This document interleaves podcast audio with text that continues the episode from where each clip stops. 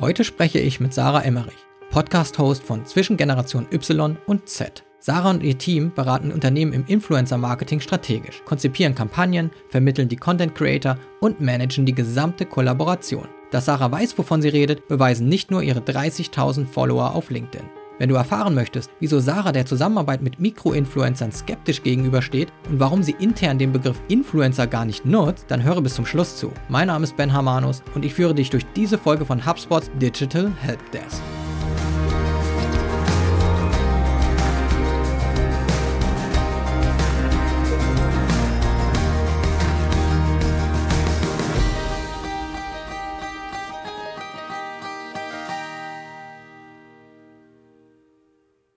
Willkommen im virtuellen Digital Helpdesk Podcast Studio. Heute mit Sarah Emmerich. Hi Sarah, schön, dass du hier sein kannst. Hi Ben, vielen Dank für die Einladung. Ich freue mich sehr auf unser Gespräch. Sarah, ich habe mich ähm, hier im Podcast bereits mit Celine Flores Villas über LinkedIn-Marketing ausgetauscht. Mit Adil Spy von WeCreate sprach ich über TikTok. Und dann sehe ich euch drei in einer Diskussionsrunde auf der Future Fair und dachte, das ist ein Zeichen Du bist jetzt genug in meinem LinkedIn-Feed aufgetaucht. Äh, wir haben auch ein stark überschneidendes Netzwerk, wie wir dann auch merken. Und ich musste dich ansprechen und einfach jetzt auch einladen. Und heute mache ich drei Kreuze, weil unsere Zuhörerinnen und ich nun auch in deinen Kopf blicken dürfen. Und das ist deshalb so spannend, weil wir das Thema Influencer-Marketing ganz oft anschneiden, aber nie umfassend besprochen haben. Und ich glaube, äh, ja, Schande über unser Haupt, äh, das holen wir jetzt nach heute mit dir. Ja, ich freue mich sehr drauf und äh, bin gespannt, was du mich so fragst heute. Du kannst sicher sein, dass ich dich da total anzapfe, dein Hirn. Und äh, für alle, die wir vielleicht ein bisschen ganz, ganz, ganz vorne abholen müssen, ganz klar mal für dich, was ist Influencer-Marketing denn für dich? Wie definierst du das? Also da muss man ja eigentlich erstmal die Frage stellen, was oder wer ist eigentlich ein Influencer? Und für mich ist ein Influencer die Definition, die ich so über die Jahre, sage ich mal, festgelegt habe, ein, ein Mensch, ein Creator, das ist ja auch ein anderes Wort für Influencer, jemand, der Sachen kreiert, online, digital und damit ähm, eine Masse an Menschen erreicht. Und das können 5000 Menschen sein, können aber auch 5 Millionen Menschen sein. Also ein Influencer ist jemand, der digitale Reichweite hat und diese Menschen, die ihm folgen, eben auch beeinflusst. Genau.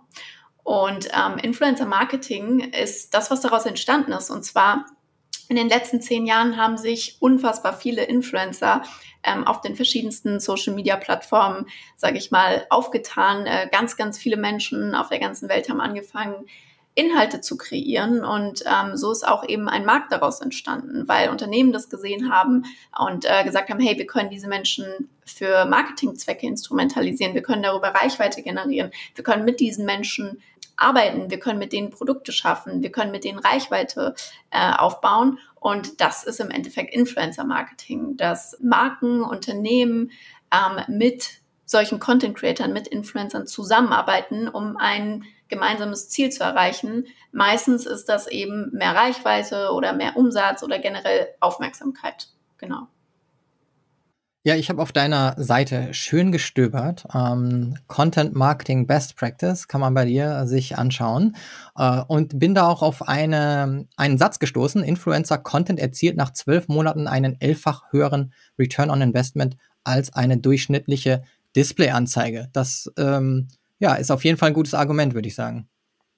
Ja, definitiv. Man muss natürlich ähm, überlegen, wie bekomme ich heute in so einer Welt, wo wir leben, ähm, noch die Aufmerksamkeit von meinen Konsumenten oder potenziellen Kunden. Und ich glaube, das ist die Herausforderung für jeden, der Marketing betreibt ähm, oder ein Geschäft aufbauen will, weil wir leben in so einer sich schnell verändernden, verändernden Gesellschaft und Welt, dass es ganz, ganz schwierig ist, ähm, als Unternehmen, als Marke noch rauszustechen. Und Influencer ähm, sind da einfach ein guter ähm, eine gute Schnittstelle oder kürzen auch viele Sachen ab, weil ähm, sie genießen halt Vertrauen von ihrer Community, von ihrer Zielgruppe. Und dementsprechend ist es natürlich auch so, wenn ich mit einem Influencer arbeite, bleiben Sachen länger im Kopf, erzielen mehr Aufmerksamkeit, als wenn ich jetzt was zum Beispiel eben auf einem Plakat sehe. So, und ja, das ist, würde ich mal sagen, einer der größten Vorteile vom Influencer-Marketing, ist halt, ähm, jemand gibt sein Gesicht her, um für deine Marke Werbung zu machen. Und das ist halt was anderes als jetzt eine plumpe Plakatwerbung oder eine Ad, sage ich mal, ähm, wo ich sofort sehe, hey, das ist eine Werbeanzeige, die ist gesponsert von dem Unternehmen selbst. Das ist keine Empfehlung. So, und Influencer-Marketing basiert halt darauf, dass jemand, der was zu sagen hat, eine Empfehlung ausspricht. Und dementsprechend, ja, es bleibt definitiv mehr im Kopf und erzielt auch einfach mehr Wirkung, langfristig gesehen.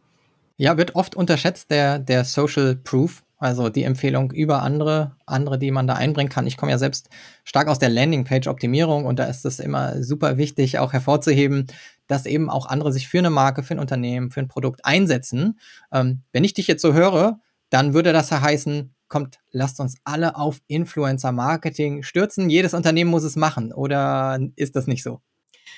Das ähm, ist eine sehr gute Frage, ähm, die ich mir auch immer wieder selbst stelle, ehrlicherweise. Ich glaube, es kommt ganz stark darauf an, ähm, was ist mein Ziel meiner Marke, was ist aktuell mein, meine Priorität, was will ich gerade erreichen und ähm, ja, wo stehe ich eigentlich? Und ähm, natürlich gibt es zum Beispiel, wenn ich jetzt ein Startup gründe, ähm, manchmal am Anfang wichtigere Schritte, als jetzt ähm, sein ganzes Marketingbudget, was man hat, in Branding zum Beispiel zu investieren. Ähm, sondern vielleicht will ich auch überhaupt erstmal testen, welche Produkte kommen gut an und welche nicht. Und für sowas macht dann zum Beispiel Performance Marketing vielleicht mehr Sinn. Das heißt, ähm, nein, ich vertrete jetzt nicht die Philosophie, dass jeder unbedingt sofort Influencer-Marketing machen sollte. Ich finde, es kommt auf die Ziele an. Und wenn ich vorhabe, eine Marke ähm, langfristig aufzubauen, ähm, sowohl vom Umsatz, aber eben auch von der Marke her, weil heutzutage ist es so, ähm, jemand, der etwas kauft, braucht eine Bindung oder eine Verbindung zu der Marke, weil es gibt alles im Überfluss. Also es gibt ja fast schon jedes Produkt. Es wird ja kaum noch etwas neu erfunden, sondern es werden Sachen verbessert, es werden Sachen anders gemacht. So, und diese Verbesserungen oder dass etwas anders gemacht wird, muss aber an den Endkonsumenten rangetragen werden. Und das schaffe ich halt zum Beispiel über Influencer viel besser und viel leichter und viel schneller, als wenn ich zum Beispiel selbst die ganze Zeit nach draußen schreie mit meiner eigenen Werbung. Ähm, der Influencer ist da einfach eine gute Zwischenstelle, die Vertrauen aufbaut. Und deswegen sage ich halt, wenn man eine Marke langfristig aufbauen will, sollte man auf jeden Fall, und das hatten wir zum Beispiel in dem Panel Talk, den du eben erwähnt hast, mit Adil Spy auch, das Thema 50 Prozent meines Marketingbudgets in Branding und Brand Awareness investieren weil auch das bringt mir früher oder später einen Return on Investment. Und ich glaube, das ist so ein Denken, was, was gerade bei Startups, die aufs äh, Budget schauen müssen und so weiter, noch teilweise ein bisschen, bisschen falsch ist vielleicht, dass, dass man sagt, hey, wir stecken 70, 80 Prozent, 90 Prozent unseres Budgets in Performance Marketing. Also ähm, Sachen, wo wir den Return on Invest sofort messen können und Branding ist nur zweitrangig und das machen wir nur nebenbei wenn du eine Marke über Jahre aufbauen willst, dann musst du sehr viel in Branding investieren. Und da sind zum Beispiel Influencer halt ein unfassbar machtvolles Tool, weil die genießen halt, wie gesagt, schon ein Vertrauen, was sie sich über Jahre aufgebaut haben. Und wenn ich mit einem Influencer arbeite, der perfekt zu meiner Marke passt ähm, und der meine Marke auch wirklich toll findet, dann kann ich damit sehr viel erreichen. Und dann würde ich immer Influencer-Marketing empfehlen. Nur wenn ich halt sehr krass auf, auf Conversion und so weiter bin und vielleicht zum Beispiel Performance Marketing auf Facebook ähm, schon ein mega Tool für mich ist, wo ich einen super Return on Investment erziele, ja, mach das weiter. Die Frage ist ja immer, wie will man skalieren, wie will man sich aufbauen, wie will man sich langfristig aufstellen. Und es gibt Marken, äh, mit Johannes von Snox zum Beispiel habe ich darüber schon oft gesprochen, die haben sich aufgebaut über Performance Marketing, ganz klar. Also Amazon, aber eben auch Performance Marketing, Ads, SEO, ähm, kommen dann aber auch natürlich irgendwann an den Punkt, wo die merken, okay, wir müssen mehr Branding machen, wir müssen mehr auf die Marke einzahlen, dass die Marke bekannter wird und relevanter wird. Und da ist zum Beispiel Influencer Marketing ein super Step. So, und deswegen, wie gesagt, wenn ich eine Marke langfristig aufbauen will, kann ich auch von Anfang an mal 50 Prozent zum Beispiel in Branding investieren und dann macht Influencer Marketing halt eben auch Sinn. Ich hoffe, das war jetzt nicht zu. Wir, du bist hier, damit du uns ausführliche Antworten geben kannst. Und wir wollen in dieser Episode das wirklich gut abdecken, das Thema mal gut besprochen zu haben. Natürlich kann ich das ja kaum so stehen lassen, dass Brand nicht immer gleich so wichtig ist. Als Brand Marketing Manager muss ich natürlich sagen, nee, ich bin die wichtigste Person im Unternehmen und man braucht nur Branding. Nein, Spaß beiseite. Es ist wirklich auch bei HubSpot so, dass wir als Tech-Unternehmen lange Zeit zum Beispiel gar nicht wirklich strategisches Brand Marketing betrieben haben. Das ist jetzt erst sehr stark gewachsen und wir sind inzwischen ja mehr als eine Dekade alt und irgendwie 5500 Mitarbeiter. Und jetzt wird es bei uns intensiver. Wir hatten zwar schon immer in der DNA das so drin, dass, glaube ich, unsere eigenen Mitarbeiter immer auch Influencer waren oder ähm, mhm. Corporate Influencer. Das hast du als Beispiel interessanterweise auch mal in einem E-Book von dir erwähnt gehabt, dass äh, HubSpot als das sehr gut macht, ähm, da auch unterwegs zu sein, wobei das was sehr organisch gewachsenes ist. Und jetzt merken wir auch, es ist sehr wichtig, ähm, in die Brand zu investieren. Und wie du es schon gesagt hast, manchmal ist der Channel am Anfang ein anderer. Der war bei uns Inbound Marketing, Blogging, SEO, ja. immer sehr stark fokussiert. Dann natürlich die Paid Channels. Aber es kommt auch irgendwann der Punkt, wo man vielleicht, vielleicht die Brand Perception verändern will und auch merkt, dass das ein großer Hebel sein kann, wie die Marke wahrgenommen wird und wie die Menschen sich fühlen, wenn sie mit der Marke in Kontakt treten. Das merken wir auch selber. Und dann verstehe ich es vollkommen, dass man irgendwann shiftet. Aber gerade wie du gesagt hast, als Startup ist man begrenzt vielleicht auch in den Ressourcen und welche Channels man bedienen kann. Und da muss man gucken, was ist der wichtigste. Und ein neues Produkt braucht vielleicht eher eine, eine, eine Facebook-Ad, damit die Leute sehen, oh, es gibt eine, wirklich eine Innovation. Von daher kann ich das ganz gut nachvollziehen, was du gerade äh, erzählt hast. Ja, also was ich jetzt in den letzten Jahren wirklich festgestellt habe, ist, ähm, es ist sehr schwer, sich als Marke heute noch durchzusetzen, außer ich habe halt ein sehr revolutionäres Produkt. So. Und ähm, dann muss ich halt Wege gehen, wo ich First Mover bin, wenn ich zum Beispiel organisch wachsen will. Beispiel Cookie Bros ist eine Marke, ähm, die haben halt gesagt, ja, wir setzen unseren Fokus auf TikTok und TikTok-Influencer sind dadurch halt organisch total krass gewachsen, haben aber intern zum Beispiel, was Mitarbeiter und so betrifft, auch einen großen Fokus darauf gelegt. So ein Schritt wäre auch nicht jedes Startup gegangen. Wenn ich jetzt aber nicht so einen First-Mover-Ansatz fahren kann oder will, ähm, weil mir vielleicht die Kreativität fehlt oder so, dann muss ich halt heutzutage einfach schon auch wirklich Budget in die Hand nehmen, damit ich viele Menschen erreiche, weil wie gesagt, die Aufmerksamkeitsspanne von uns ist heutzutage sehr gering. Ähm, wir kriegen hunderttausende Eindrücke am Tag äh, auf unserem Smartphone alleine nur auf unserem Smartphone, auf Social Media, ähm, in, unser, in unser Auge. Und wenn ich mich durchsetzen will gegen Konkurrenz, aber auch generell so, wer gewinnt heute? Das sind die Leute oder die Marken, die wirklich Aufmerksamkeit schaffen zu bekommen und zu halten. Und da sind Influencer halt einfach ein sehr guter, ein sehr gutes Tool, sage ich mal, einfach ein, wie, wie ein Werkzeug, ein Hebel, den ich nutzen kann, um halt schneller daran zu kommen. Aber Influencer sind halt mittlerweile auch einfach teuer, ähm, gerade wenn ich mit Influencern arbeiten möchte, mit denen jetzt vielleicht nicht jeder arbeitet oder eine große Wirkung haben möchte auf einer nationalen Ebene oder sogar internationalen Ebene, dann ist das halt natürlich auch nichts mehr, wo ich irgendwie ähm, ein vierstelliges Budget einplanen kann, sondern da reden wir über fünf- oder sechsstellige Budgets. So, die Frage ist dann halt eben, und das ist was, was ich festgestellt habe, ist, wie lang ist mein Atem? Weil solche Maßnahmen wie Influencer-Marketing mit sehr großen Influencern, klar können die auch schnell einen Umsatz reinbringen, aber meistens ist das was, wo ich auf ein, zwei Jahre investiere und nicht auf zwei Monate oder drei Monate. Und viele Kunden, die auf mich zukommen, die Influencer-Marketing implementieren wollen, die denken halt in, gefühlt in ein, zwei, drei Monatsabschnitten. Ja, das funktioniert aber so nicht, weil so funktioniert nicht Branding. Und das weiß auch jeder, der das schon mal gemacht hat oder länger macht, wie du auch ähm, dass man eine Brand nicht innerhalb von drei Monaten aufbaut. So.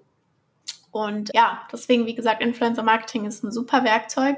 Aber was ich festgestellt habe, ist, die Startups oder Marken, die heute auch einen lang genugen Atem, sage ich mal, haben und auch Budget haben, um in Marketing und Branding langfristig zu investieren, die setzen sich dann halt auch früher oder später durch. Und das ist halt schwierig, wenn ich zum Beispiel die hunderttausendste Taschenbrand bin, die jetzt sich auf Instagram positioniert und ich habe jetzt vielleicht nicht das krasseste, den krassesten USP, dann ist es halt schwer, sich durchzusetzen. Dann muss ich halt, wie gesagt, First Mover sein auf irgendeiner Plattform oder so oder irgendwas komplett anders machen und mir so selbst die Reichweite aufbauen und so Umsatz. Oder ich muss mir das halt einkaufen, diese Aufmerksamkeit und damit auch längerfristig den Umsatz.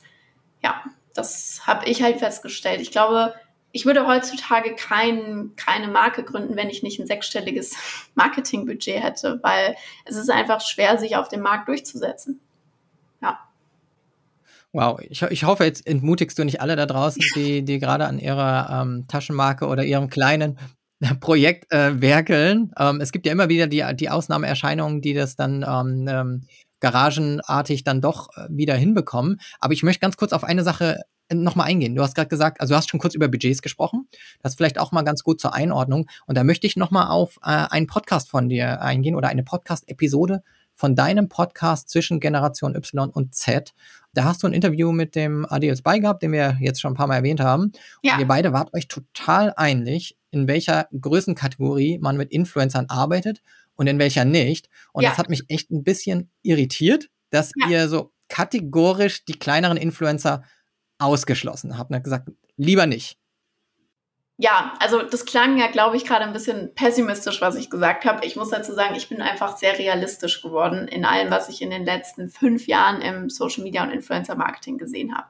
Und es gab diesen Aufschwung des Influencer Marketings generell und dann gab es diesen Punkt, so seit zwei Jahren, wo jeder sagt, Mikroinfluencer, Mikroinfluencer, arbeite mit kleinen Influencern, arbeite mit nischigen Influencern.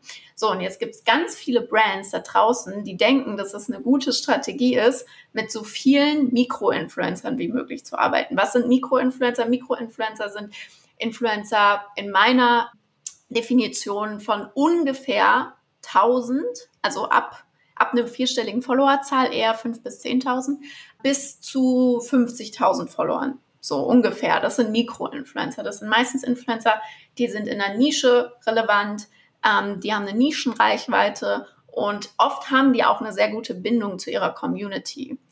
Trotzdem sind das jetzt nicht Leute, in den meisten Fällen, ja, sind es auch eben Leute, die haben sich einfach, die waren zur richtigen Zeit am richtigen Ort und haben halt eben ein paar tausend oder zehntausend Follower aufgebaut. Aber die haben jetzt nicht den krassesten Einfluss auf ihre Community.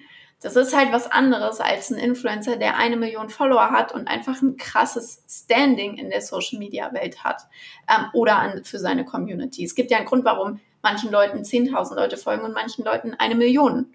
So, und ich halte es einfach nicht für eine zielführende Strategie, mit so vielen Mikroinfluencern wie möglich zu arbeiten, weil es ist ein unfassbar großer Zeit- und Ressourcenaufwand. Das unterschätzen die meisten Marken. Die setzen dann irgendeine Praktikantin, Werkstudentin oder so da dran, so viele Influencer wie möglich anzuschreiben. Meistens gehen dabei super viele Sachen schief, so dass man sich als Marke noch verbrennt ähm, oder unbeliebt macht, sogar bei diesen Influencern. Und dementsprechend ist es für mich einfach keine Strategie, die sinnvoll ist. Und deswegen sind Adil und ich uns da auch sehr einig, dass die Zusammenarbeit mit Mikroinfluencern eher unterstützend Sinn macht. Aber wenn man sich für Influencer-Marketing äh, entscheidet als Marketingkanal, sollte man das auch ernst nehmen, so wie alles andere auch, was man im Unternehmen macht. Und dann macht es halt Sinn, auch wirklich sich mal hinzusetzen und zu überlegen, was ist unsere Strategie? Wer passt zu uns? Wie muss die Zielgruppe von diesem Influencer aussehen? welche Werte wollen wir, dass dieser Influencer vertritt, wo können wir den Influencer noch einbinden, außer auf Social Media, außer auf Instagram. Und ähm, das Ganze einfach ein bisschen ganzheitlicher zu betrachten. Und dann merke ich auch schnell, dass sich dieser ganze Zeitaufwand sicherlich nicht lohnt mit einem Influencer, der 20.000 Follower hat, sondern eher mit jemandem, der mal mindestens 200.000 Follower hat. Und deswegen sage ich, Mikroinfluencer sind super für zwei Sachen für Content.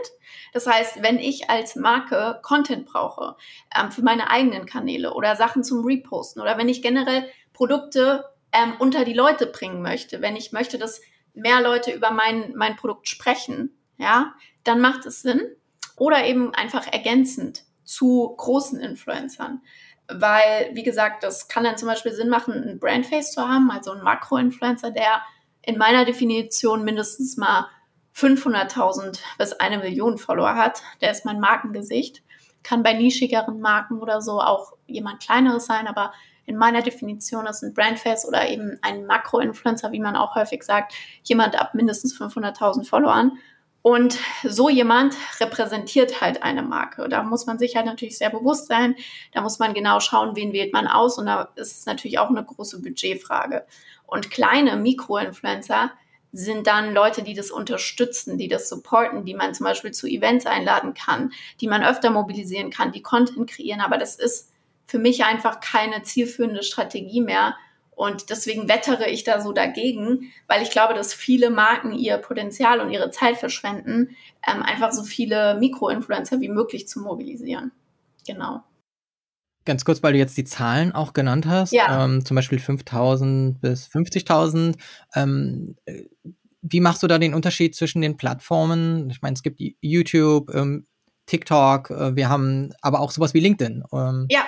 Wie siehst du das da? Machst du da Unterschiede? Ja, auf jeden Fall. Also super Stichwort. Ich denke immer sehr stark in Instagram. Also alles, was ich so sage, ähm, habe ich immer als erstes die Plattform Instagram im Kopf. Instagram ist so für mich die nicht ähm, die, die Geburtsplattform von Influencer Marketing, das ist für mich eher YouTube. Aber ähm, Instagram ist für mich aktuell die Hauptplattform für Influencer Marketing. Da basiert einfach so viel in so vielen verschiedenen Nischen. Und äh, YouTube ist ja natürlich auch groß, aber es ist einfach nochmal ein anderer Markt. Und deswegen, ähm, wenn ich so spreche, dann bezieht sich das eher auf Plattformen wie Instagram und YouTube. LinkedIn ist halt ganz anders. Also ich meine, ich bin ja mit 30.000 LinkedIn-Followern schon echt jemand mit viel Reichweite, würde ich mal behaupten, auf, auf LinkedIn. Es gibt zwar in Deutschland einige Accounts, die auch über 100.000 Follower haben, aber ähm, ja, es ist trotzdem schon eine beachtliche Reichweite und man kann jetzt 30.000 LinkedIn-Follower nicht mit 30.000 ähm, Instagram-Followern vergleichen. Aber ich meine, wenn ich Influencer-Marketing betreibe auf LinkedIn, habe ich meistens auch ganz andere Ziele. Also das sind dann ganz andere Marken, das ist meistens nicht B2C. Ähm, deswegen, wenn wir jetzt von klassischem Influencer-Marketing sprechen, dann geht es ja meistens um B2C, um ähm, D2C-Produkte und ähm, dementsprechend, wie gesagt, wenn ich so spreche, ich kann auch gerne nochmal kurz die Einteilung sagen. Also ähm, wir denken meistens in gerne. Brand Friends oder eben bekannter als Mikroinfluencer. Das sind Leute ab 1000 bis ungefähr 50.000 Followern. Äh, wir nennen die, wie gesagt, Brand Friends, aber eher bekannt als Mikroinfluencer. Dann gibt es ähm, Nano-Influencer. Wenn ich es jetzt richtig im Kopf habe, oh Gott, am Ende sage ich was falsch. Ähm, dann gibt es Nano-Influencer, das sind dann Leute zwischen, ähm, zwischen 50.000 und 500.000 Followern. Wir nennen die Brand Ambassadors. Wie gesagt, ich rede immer in unseren eigenen Begrifflichkeiten. Das sind einfach Markenbotschafter. Das sind Leute, die eine mittlere Reichweite haben, die meistens ähm, in ihrer Nische, zum Beispiel sagen wir mal sowas wie Gaming oder so, schon auch teilweise wirklich bekannt sind und äh, wirklich ein Brandface eigentlich schon sind. Und dann danach kommen Influencer ab 500.000 bis eine Million Follower. Und das sind dann wirklich Brandfaces. Das sind ähm, wirklich Influencer, die meistens auch eine Reichweite über Social Media hinaus haben. Das sind Influencer, die ich auch super mobilisieren kann für andere Marketingmaßnahmen außer Social Media. Das heißt, mit denen kann ich auch vielleicht eine Plakatkampagne machen oder die kann ich auch in andere Online-Marketing-Maßnahmen mit einbinden, weil die halt eine höhere Relevanz und ähm, Reichweite einfach haben.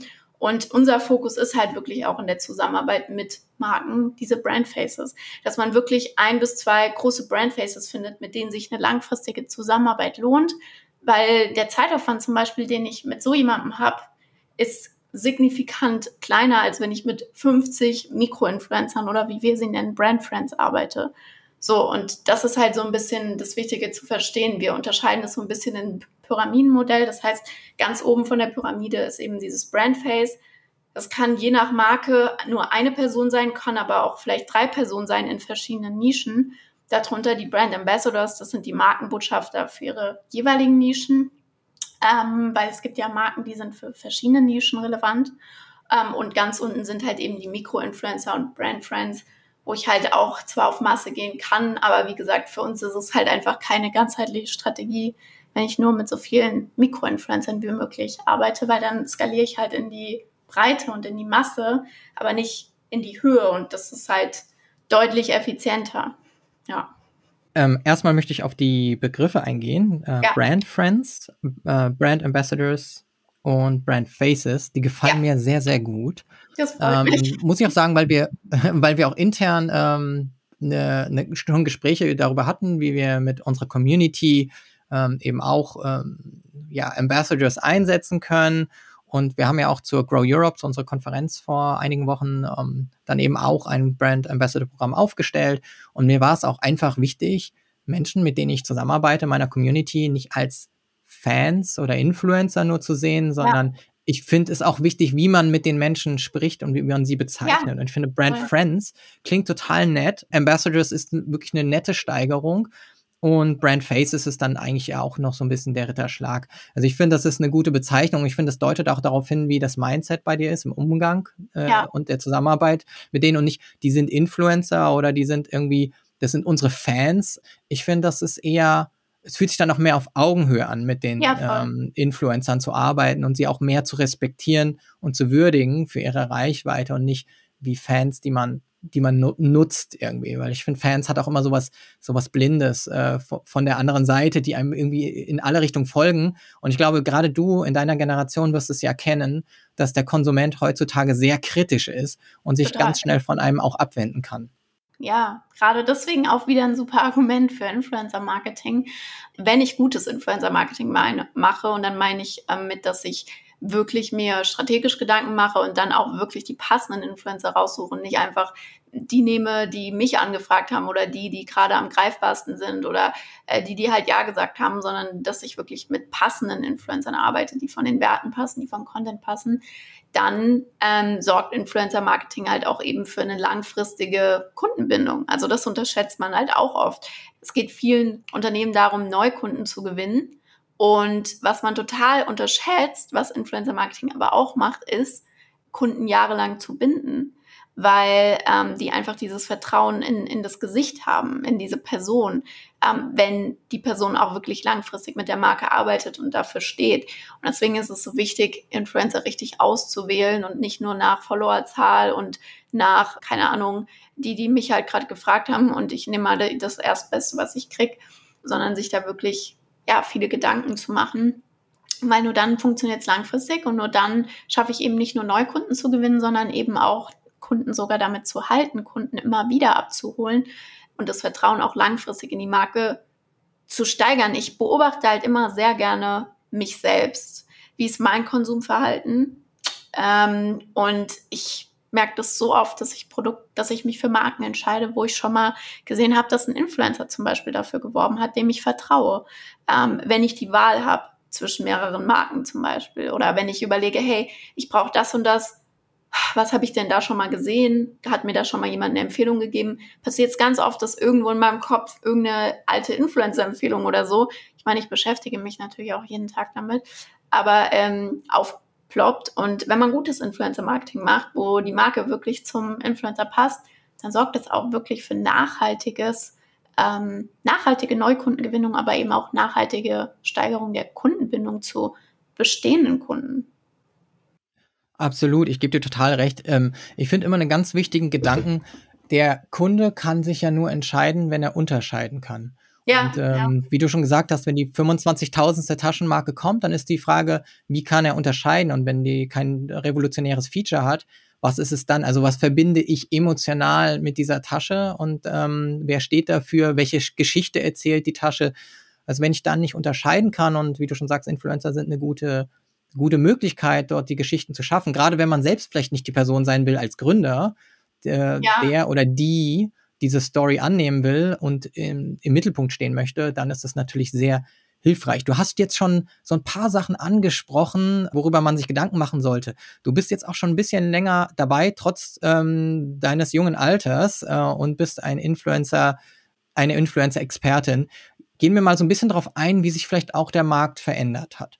Ähm, was hat denn in den letzten Jahren ganz gut funktioniert? Und manchmal halten sich dann ja auch so hartnäckig diese, diese Best Practices. Ähm, und was funktioniert eben nicht mehr so? Vielleicht darauf mal eingehen. Ja, gute Frage, was funktioniert nicht mehr?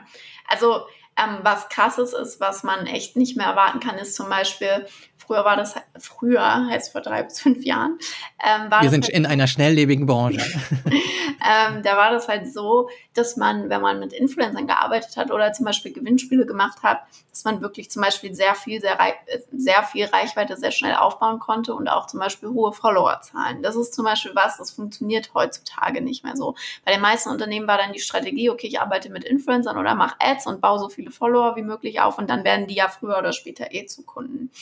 Das ist was zum Beispiel, was total schwierig äh, heutzutage geworden ist. Also ich habe so tolle Kunden mit so coolen Produkten teilweise, aber es ist super schwer. Ähm, deren, deren Accounts zum Beispiel auch aufzubauen überhaupt. Also man muss wirklich heutzutage, wenn man eine Reichweite schnell erzielen will, immer First Mover sein. Du musst immer wissen, was ist gerade das Trendigste, ähm, welche Influencer sind gerade die trendigsten und noch nicht seit fünf Jahren verbraucht, ähm, blöd gesagt, und schon tausend Kooperationen durch und welche Influencer bewegen sich auch auf den neuen Plattformen. Also ich finde es auch total spannend zu beobachten, ich sehe natürlich, wenn ich die Story von einem Influencer gucke, wenn ich mir den Content von einem Influencer angucke, dem ich gerne folge, sehe ich das ja immer strategisch und frage mich, warum macht er das? Ähm, cooles Beispiel zum Beispiel die Xenia, Xenia Ador, das ist eine der größten Fashion-Bloggerinnen aus Deutschland, lebt mittlerweile in Paris, hat keine Ahnung, zwei Millionen Follower und die macht zum Beispiel total viel TikTok und YouTube. Also, und YouTube macht sie noch nicht lange, vielleicht seit einem Jahr und TikTok genauso. Warum? Weil sie ist halt super smart und sie weiß halt, dass sich Bewegtbild total durchsetzt, immer mehr. Und dass das Plattformen sind, die ihr an ein, zwei Jahren super viel bringen werden, weil aktuell ist ihr Instagram-Account ihre größte Ressource mit Millionen von Followern. Die hat sie bei YouTube nicht, die hat sie bei TikTok nicht. Aber sie baut das halt nebenbei schon auf, weil sie ist smart, sie denkt halt weiter. Sie weiß halt, hey, wenn ich in Videos funktioniere, wenn ich ähm, mir auf TikTok auch so eine krasse Community aufbaue, wenn ich jede Woche Vlogs rausbringe auf YouTube, was die Leute auch wirklich interessiert, mehr Behind the Scenes aus meinem Leben zu bekommen, dann bleibe ich auch langfristig relevant. Und das müssten Marken auch noch mehr verstehen, dass es nicht nur reicht, das zu machen, was alle machen. Und zwar, ja, jeder hat jetzt Instagram. Vor fünf Jahren muss oder auch vor drei Jahren musste ich Unternehmen noch erklären, warum sie einen Instagram-Account brauchen. Das musst du heutzutage fast niemandem mehr erklären. Die meisten haben einen Instagram-Account, bespielen den aber nicht gut dann. Das ist auch nicht optimal. Aber das ist genau, was ich meine. Ähm, es gibt jetzt seit über einem Jahr das Feature Reels von Instagram. Und die wenigsten Unternehmen nutzen das zum Beispiel, obwohl das das ist, was am meisten Reichweite dir bringt, was die wenigsten machen auf Instagram. Und das ist zum Beispiel was, was funktioniert gut im Influencer-Marketing, aber auch generell im Social-Media-Marketing. Mach was, was noch nicht alle anderen machen. Es ist so simpel. So, und wenn das heißt, ähm, such dir einen Content Creator, einen kleinen und stell den ein als Social Media Manager, ähm, oder keine Ahnung, arbeite mit Influencern zusammen, die halt eben auch verstehen, was sind die wichtigen und zukunftsträchtigen Formate und Plattformen, dann äh, funktioniert das halt auch. Und das müssten mehr Unternehmen halt wirklich verstehen. So, zurück zu deiner Frage eher, ähm, was funktioniert im Influencer-Marketing gar nicht mehr? Das, was alle machen, also Gewinnspiele oder einfach Shoutouts und sowas, das funktioniert nicht mehr. Einfach offensichtliche Werbung was Menschen sehen wollen. Wir denken den ganzen Tag in Geschichten. Wenn wir morgens aufstehen, denken wir, so wird mein Tag. Wir haben eine Geschichte im Kopf, muss man mal wirklich drauf achten und sich das bewusst machen. Wir haben morgens, wenn wir aufstehen, eine Geschichte im Kopf, wie unser Tag aussehen wird. Und meistens passiert er dann auch so. Und manchmal passieren Sachen, die wir nicht vorhergesehen haben, dann ärgern wir uns oder freuen uns. Aber wir denken eigentlich den ganzen Tag in Geschichten. Wenn das passiert, dann passiert das. Oder wenn ich das mache, dann passiert das. So, und was man schaffen muss als Marke heutzutage ist, Geschichten zu erzählen, die die Kunden interessieren, die die potenziellen Kunden interessieren. Und da sind Influencer einfach der beste Weg, um diese Geschichte zu erzählen und dann auch viele Leute zu erreichen. Und das muss ich verstehen. Und deswegen funktioniert im Influencer-Marketing mittlerweile am besten ähm, das, was ich so als Creator Economy bezeichne. Und zwar dass ähm, Influencer nicht mehr einfach nur Werbung für ein Produkt machen, sondern dass Influencer im Endeffekt ein Produkt mit einer Marke kreieren. Und früher war das nämlich so, oder ist es auch immer noch oft so, aber dass es so normales, altes Influencer-Marketing ist. Ich habe eine Marke, ich habe ein Produkt und dann suche ich einen Influencer und der soll dieses Produkt bewerben.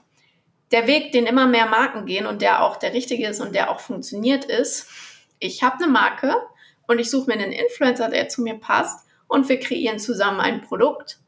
So, und das ist dann auch eine Story, die ist nämlich stimmig für die Community vom Influencer. So, und das ist was, das machen immer mehr Marken. Da gibt es tausende Beispiele dafür. Ähm, wir kreieren zum Beispiel auch gerade eine, eine, eine Handtaschenkollektion mit einer, ähm, für einen Kunden mit einer großen Influencerin, ähm, mal so als Beispiel, was, da gibt es tausende Beispiele. Ich meine, eins der ersten ähm, Exempel dafür ist eigentlich in Deutschland Bibis Beauty Palace, die das mit DM ganz groß gemacht hat, ihre eigenen Produkte schon mhm. vor Jahren rausgebracht hat. Und da hat es auch dann so ein bisschen angefangen mit dieser Creator Economy. So, und dann gibt es halt auch viele Influencer natürlich, die gründen ihre eigenen Marken. Was dann natürlich für Marken oder für, für, für Unternehmen wieder nicht spannend ist, für Influencer-Marketing. Aber das muss ich halt wirklich verstehen, dass ich mir Gedanken mache, nicht, wie kann ein Influencer mein Produkt am besten darstellen, weil du als Marke oder dein Produkt ist nicht der Star in der Geschichte. Der Star ist der Influencer. Die Leute interessiert, was, ähm, was macht der Influencer, was will der und wieso soll ich mir das kaufen? Was habe ich denn davon?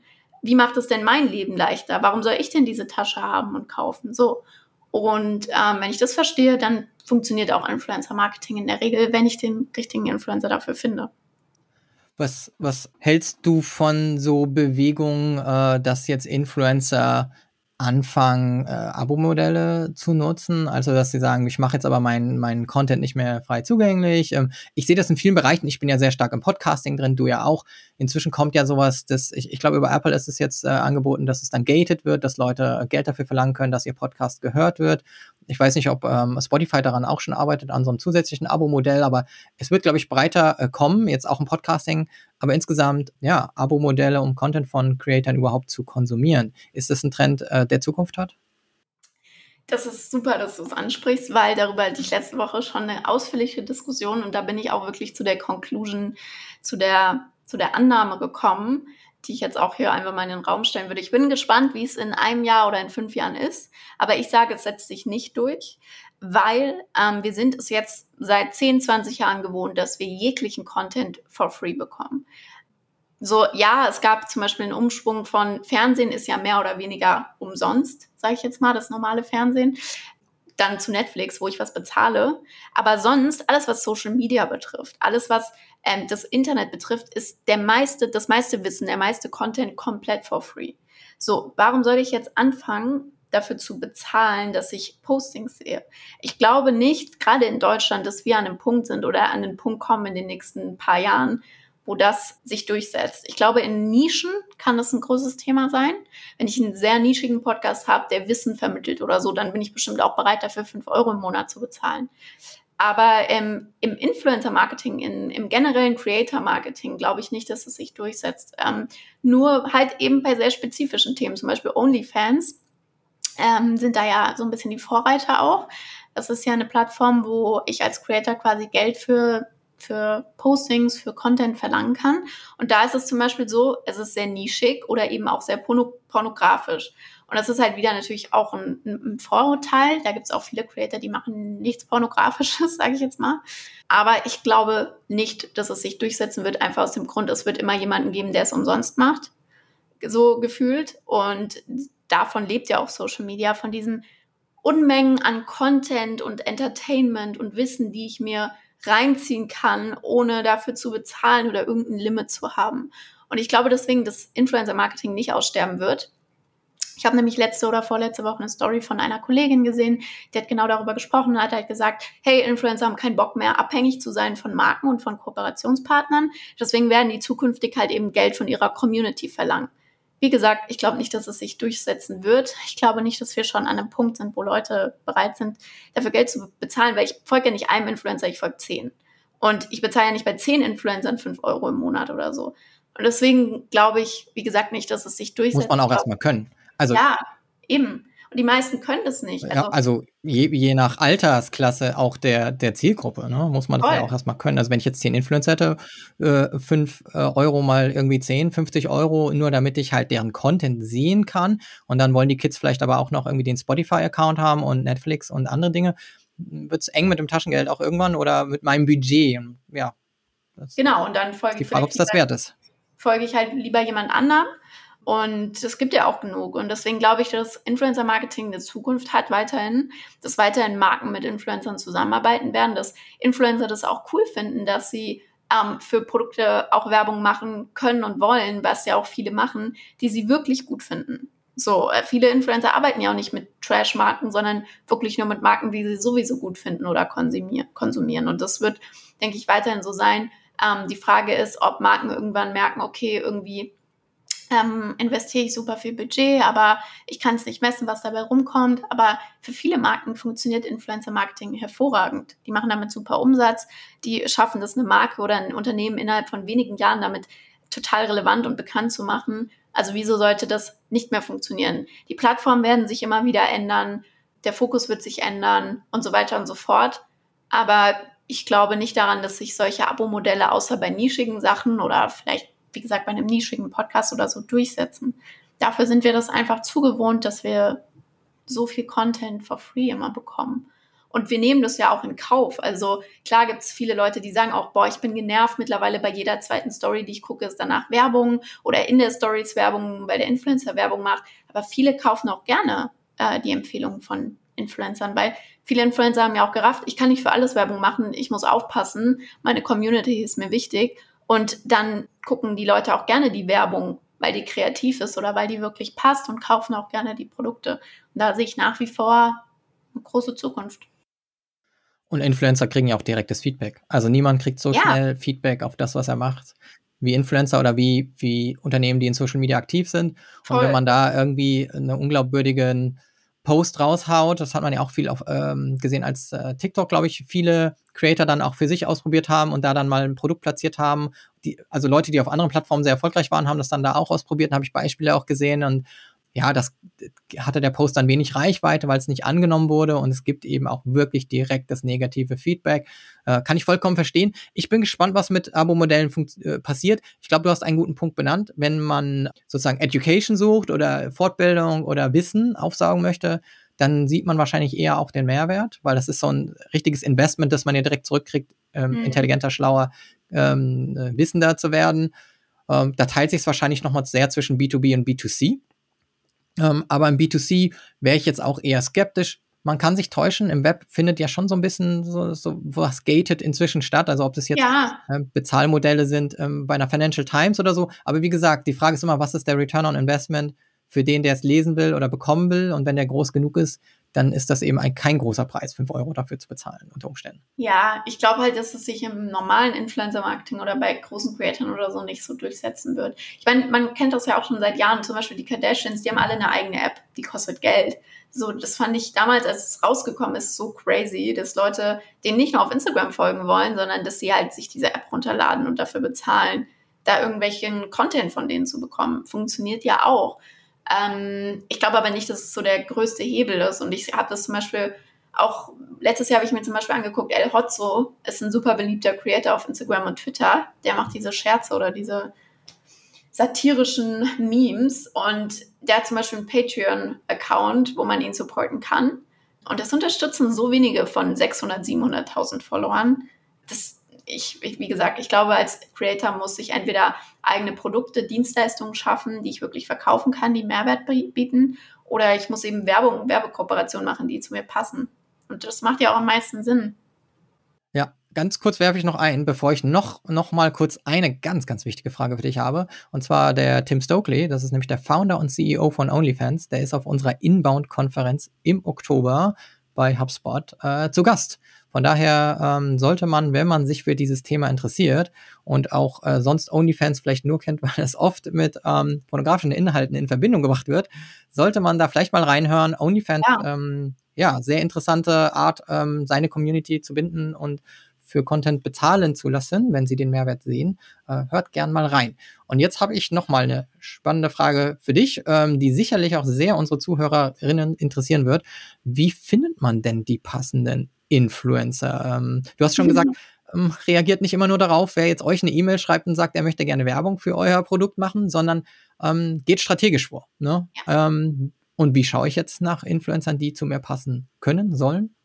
Ja, das ist eine schöne Frage, wo es jetzt auch eine sehr ausführliche Antwort gibt, weil die Frage bekomme ich natürlich ganz oft und das ist auch eigentlich der Hauptgrund, warum meine Kunden zum Beispiel auf uns zukommen.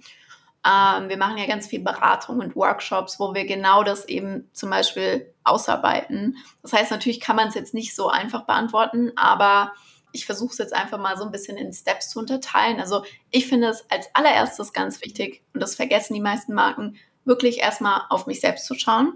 Wie sehen unsere Social-Media-Kanäle aus?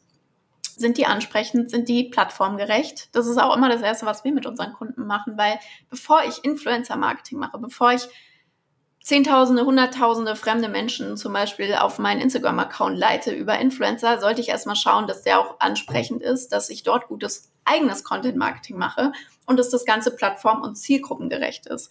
Dann sollte ich mir die Frage stellen, was, ist, was sind unsere Hauptziele im Influencer-Marketing? Was wollen wir erreichen kurzfristig und was wollen wir erreichen langfristig? Kurzfristiges Ziel kann sein, wir wollen verschiedene Zielgruppen testen, wir wollen um, Umsatz machen mit einer bestimmten Aktion zum Beispiel. Langfristiges Ziel kann eben sowas sein wie Marke gegen die Konkurrenz durchsetzen. So, das heißt ganz genau zu definieren, was sind überhaupt meine Ziele. Dann die meisten Unternehmen sind sich leider viel zu wenig bewusst über ihre Corporate Identity und ihre Werte. Das würde ich auch mal erstmal abklären, was sind eigentlich unsere wichtigsten Werte. Und erst dann kann ich auch schauen, ähm, welche Zielgruppe will ich eigentlich erreichen, wer sind unsere aktuellen Käufer und wer sind unsere Wunschkunden und dann daraus eben ja versuchen, eine oder mehrere Zielgruppen zu definieren, die ich erreichen will über Influencer Marketing. Und dann suche ich erst nach Influencern. So, und das ist wirklich mal wichtig zu verstehen, dass ich erstmal auf mich gucke und dann auf die Influencer und dann auch genau weiß, was will ich eigentlich von denen. So. Und ich finde, wie gesagt, bei der Influencer-Auswahl ganz wichtig, dass ich meine eigenen Werte kenne als Marke und dann eben auch ähm, Influencer suche, die die gleichen Werte vertreten oder die wirklich zur Marke passen, kurzfristig wie langfristig.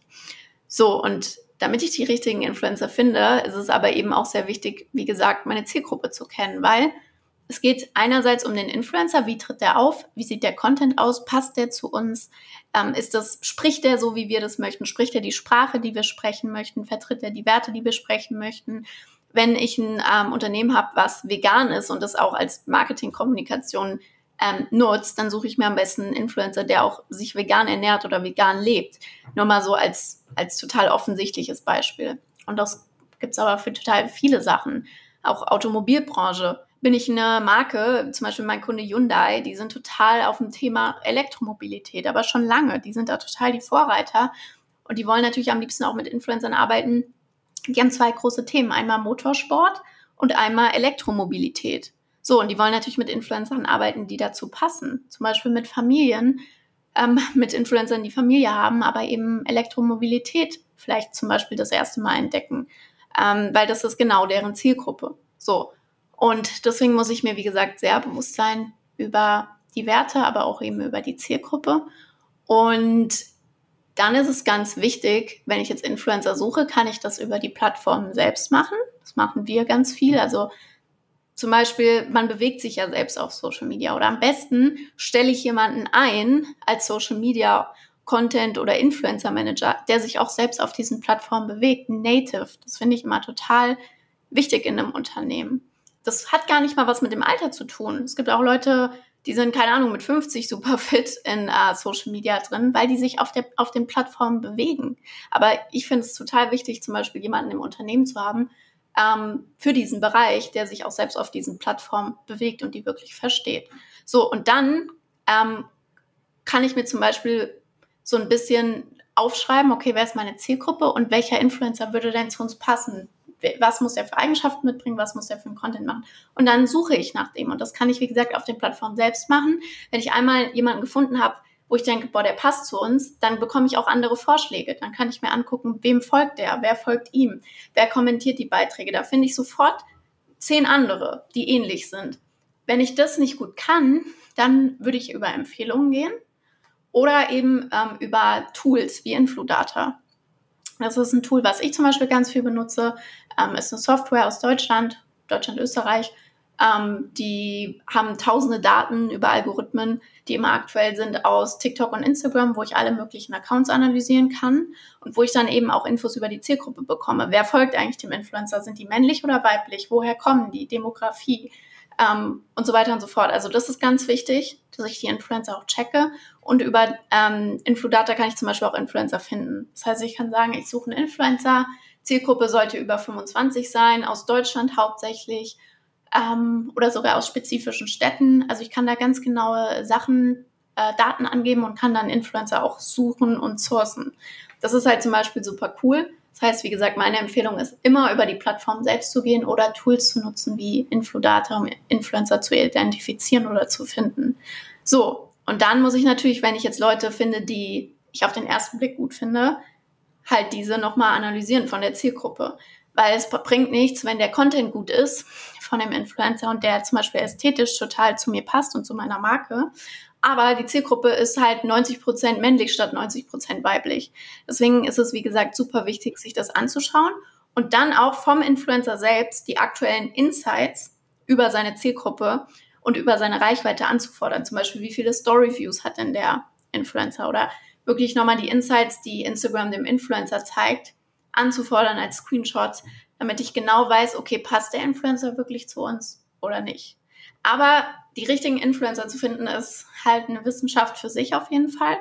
Deswegen empfehle ich immer, ähm, nicht zu irgendeiner Agentur oder so zu rennen unbedingt, ähm, sondern wirklich mit Natives zu arbeiten. Das heißt zum Beispiel, jemanden einzustellen, ähm, jetzt nicht irgendeine beliebige 20-Jährige, weil ich denke, okay, die versteht dann TikTok, aber jemanden zu, zu suchen oder schon danach auszuwählen für mein Unternehmen, ähm, der Social Media Management macht, der Influencer Management macht, der das versteht, der das selbst jeden Tag konsumiert, ähm, der aus dieser Bubble einfach kommt. Weil dann ist einfach schon mal ein Grundverständnis da und das bringt mir viel mehr, ähm, als jemanden, der vielleicht ein Studium in dem Bereich hat oder ähm, keine Ahnung. Das, das ist halt einfach so. Ja. Ja.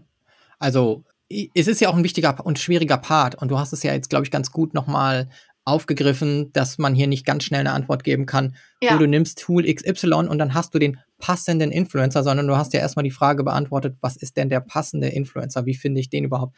Und da wollt, wäre meine Frage jetzt nämlich, ähm, wenn du mit deinen Kunden arbeitest, ähm, ich, ich höre das zumindest so raus, ist es wahrscheinlich ein großer Teil ähm, der Zusammenarbeit erstmal zu identifizieren, ähm, sagt mal, werdet euch erstmal bewusst, wa was ist denn, sind eure Werte, welche Ziele verfolgt ihr? Ich glaube, dieser strategische Part, der ist total unterschätzt, der ist wahrscheinlich in der Zusammenarbeit mit den Kunden bei dir sehr, sehr groß, wenn ich das jetzt richtig raushöre.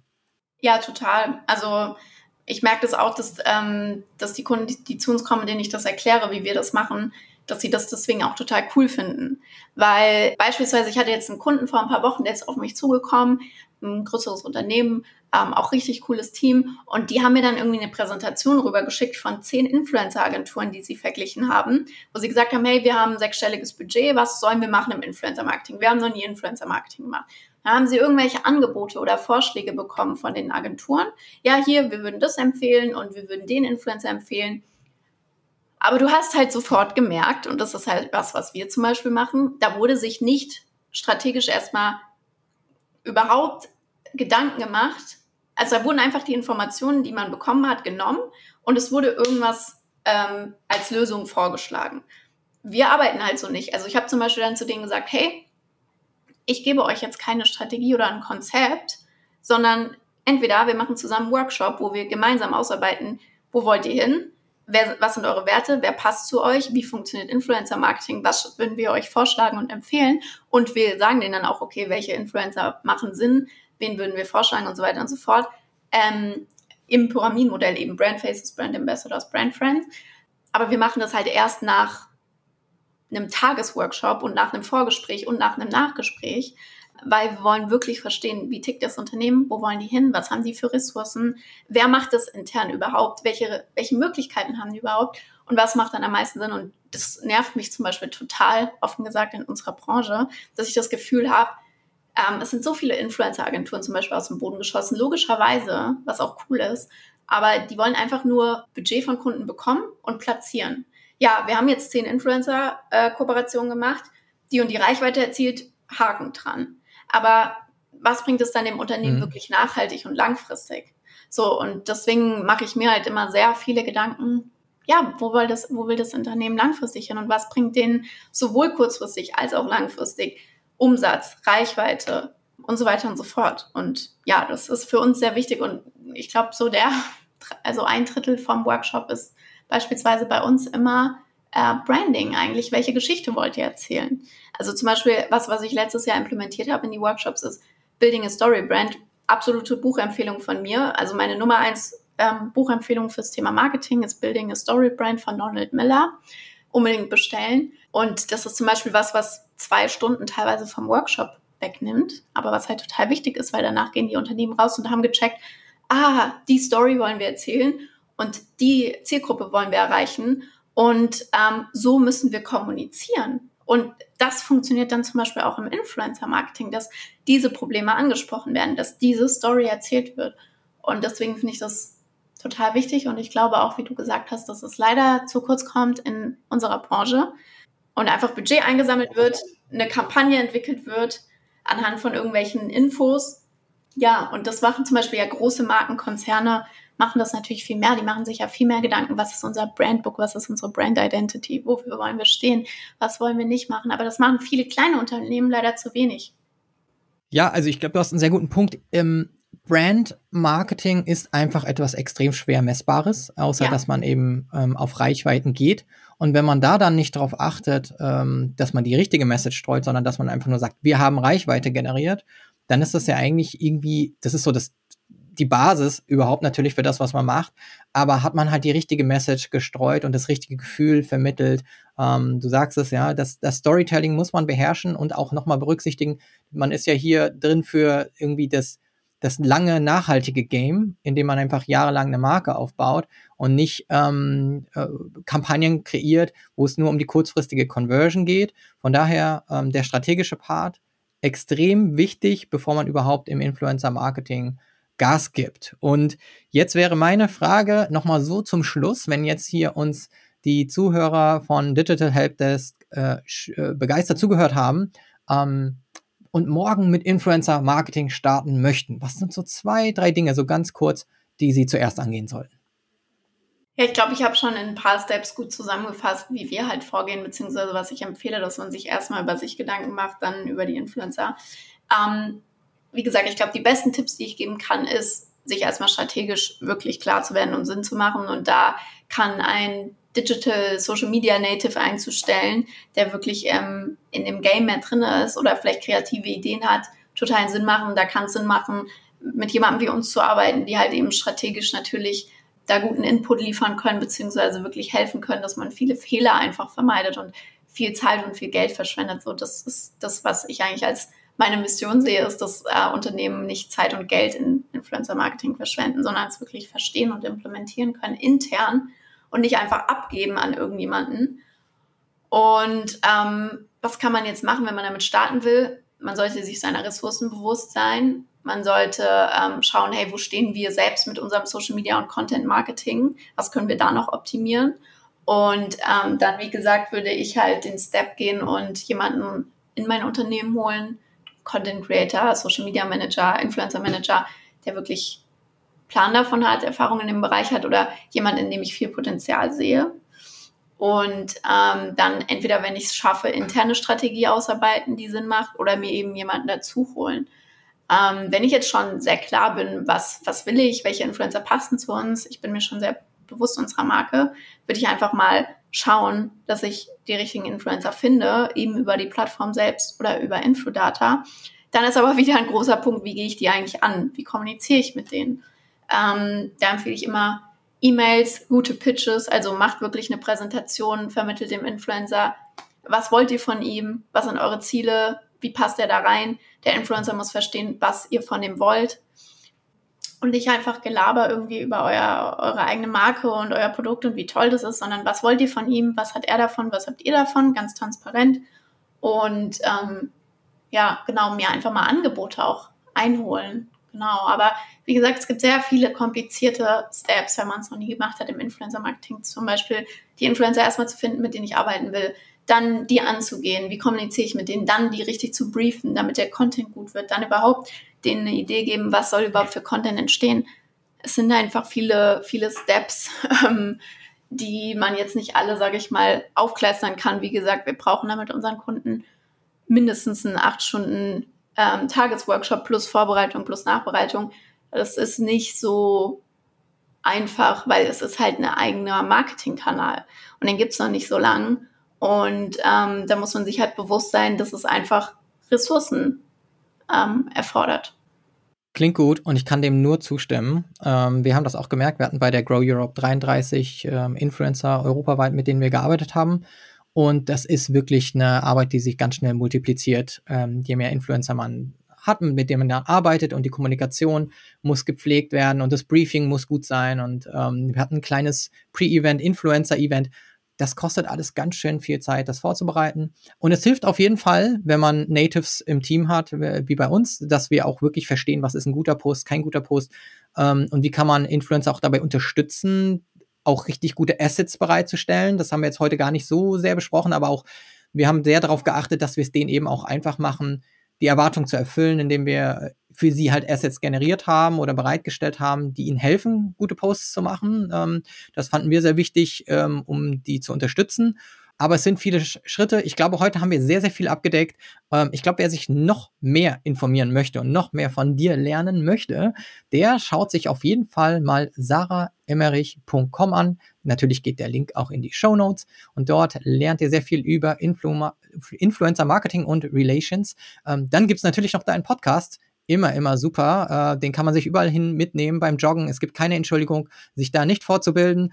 Ähm, zwischen Generation Y und Z ist der Podcast. Den findet ihr natürlich auch auf der Seite und überall. Sonst auch Spot, Spotify, Apple Podcasts und so weiter.